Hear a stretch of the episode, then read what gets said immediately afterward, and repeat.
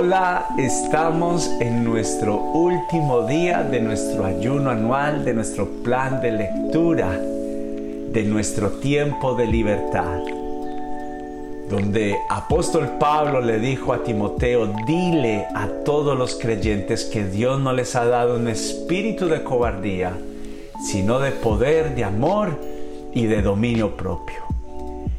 Y en este último día de nuestro ayuno es tiempo de decretar y de consolidar nuestra victoria.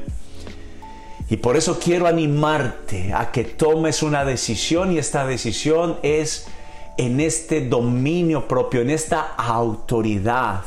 Recuerda que el temor es un espíritu, pero también recuerda que Dios te ha dado, Jesús te ha dado ya la autoridad. Recuerda que ya no estás por debajo del dominio. Eso es lo que el enemigo nos quiere decir, que todavía estamos bajo su dominio. No, lo que el apóstol Pablo dijo, dile a todos que se paren firmes en autoridad, porque Dios les ha dado un espíritu, al Espíritu Santo, con poder, con amor y con dominio propio. Alguien que tiene el poder, el amor y el dominio propio del Espíritu Santo va a vencer. Y así le sucedió a Josafat. Y esta es nuestra última lectura de nuestro plan de nuestro ayuno anual. Y está en Segunda de Crónicas, capítulo 20, versículo 3 en adelante. Dice, Josafat quedó aterrado, quedó atemorizado con la noticia y le suplicó al Señor que lo guiara. También ordenó a todos en Judá que ayunaran, de modo que los habitantes de todas las ciudades de Judá fueron a Jerusalén para buscar la ayuda del Señor.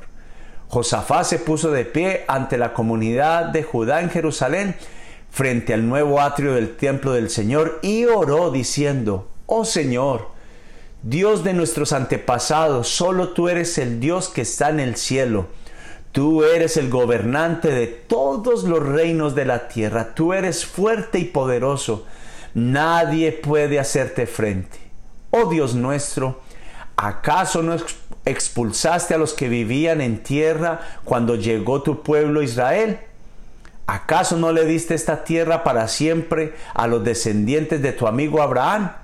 Tu pueblo se estableció aquí, construyó este templo para honrar tu nombre. Ellos dijeron, cuando enfrentemos a cualquier calamidad, ya sea guerra, plagas o hambre, podremos venir a este lugar para estar en presencia de este templo donde se honra tu nombre. Podremos clamar a ti para que nos salves y tú nos oirás y nos rescatarás. Mira el poder que hay en la oración y en el ayuno. Y esto es lo que Dios me dice que te diga, que no tengas temor. El enemigo vocifera, trae voces a tu interior para amedrantarte, para detenerte, para paralizarte. Y Josafat dice la palabra que estaba aterrado, estaba atemorizado lo había invadido este espíritu terrible que tiene que ser sacudido de nuestras vidas y es el temor. Déjame decirte algo. El mundo nos ha dicho que el miedo y el temor es lo mismo. Y sentir miedo es un espacio, es un momento de, una calamidad, de una circunstancia, de algo que nos se ha quedado como una estación en nuestras vidas.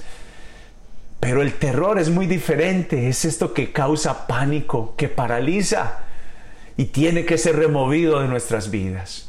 ¿Y qué fue lo que hizo Josafat?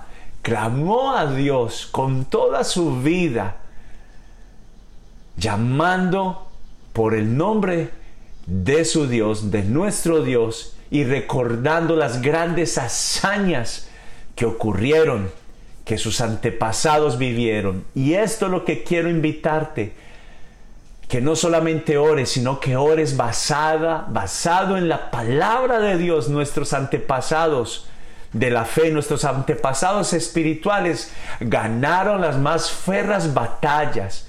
Y casi evidencias es tiempo de nuestra libertad. Aquí estoy junto con mi esposa, clamando en esta semana por ti y sé que, que si en algún ayuno hemos alcanzado la victoria, en este será el de vencer al temor. No más temor en tu vida, nos movemos por la fe. Somos llamados a creer en el Dios de todo poder, en el Dios de nuestros antepasados, en el Dios de Abraham, de Isaac, Jacob, Israel, en el Dios de Moisés, en el Dios de David, en el Dios de Pablo, en el Dios de nuestro Señor y Rey Jesucristo. A Él clamamos y a Él le damos todo el honor y toda la gloria. Padre, gracias por este ayuno y gracias por nuestra victoria. Gracias por nuestra libertad. Gracias por esta sonrisa que nos da, Señor amado, esta práctica tan saludable, tan poderosa como es el ayuno. Hoy sabemos que es una bomba nuclear en contra del enemigo. Y gracias porque tenemos la victoria en Cristo Jesús. Familia, bienvenidos a un nuevo tiempo de libertad, a un nuevo tiempo de victoria y gracias por unirte a nosotros para hacer este año nuestro año de cuidar y de ganar personas. Gracias por ser parte evidente, por no ser solamente un asistente, por ser un miembro visible y permanente de nosotros.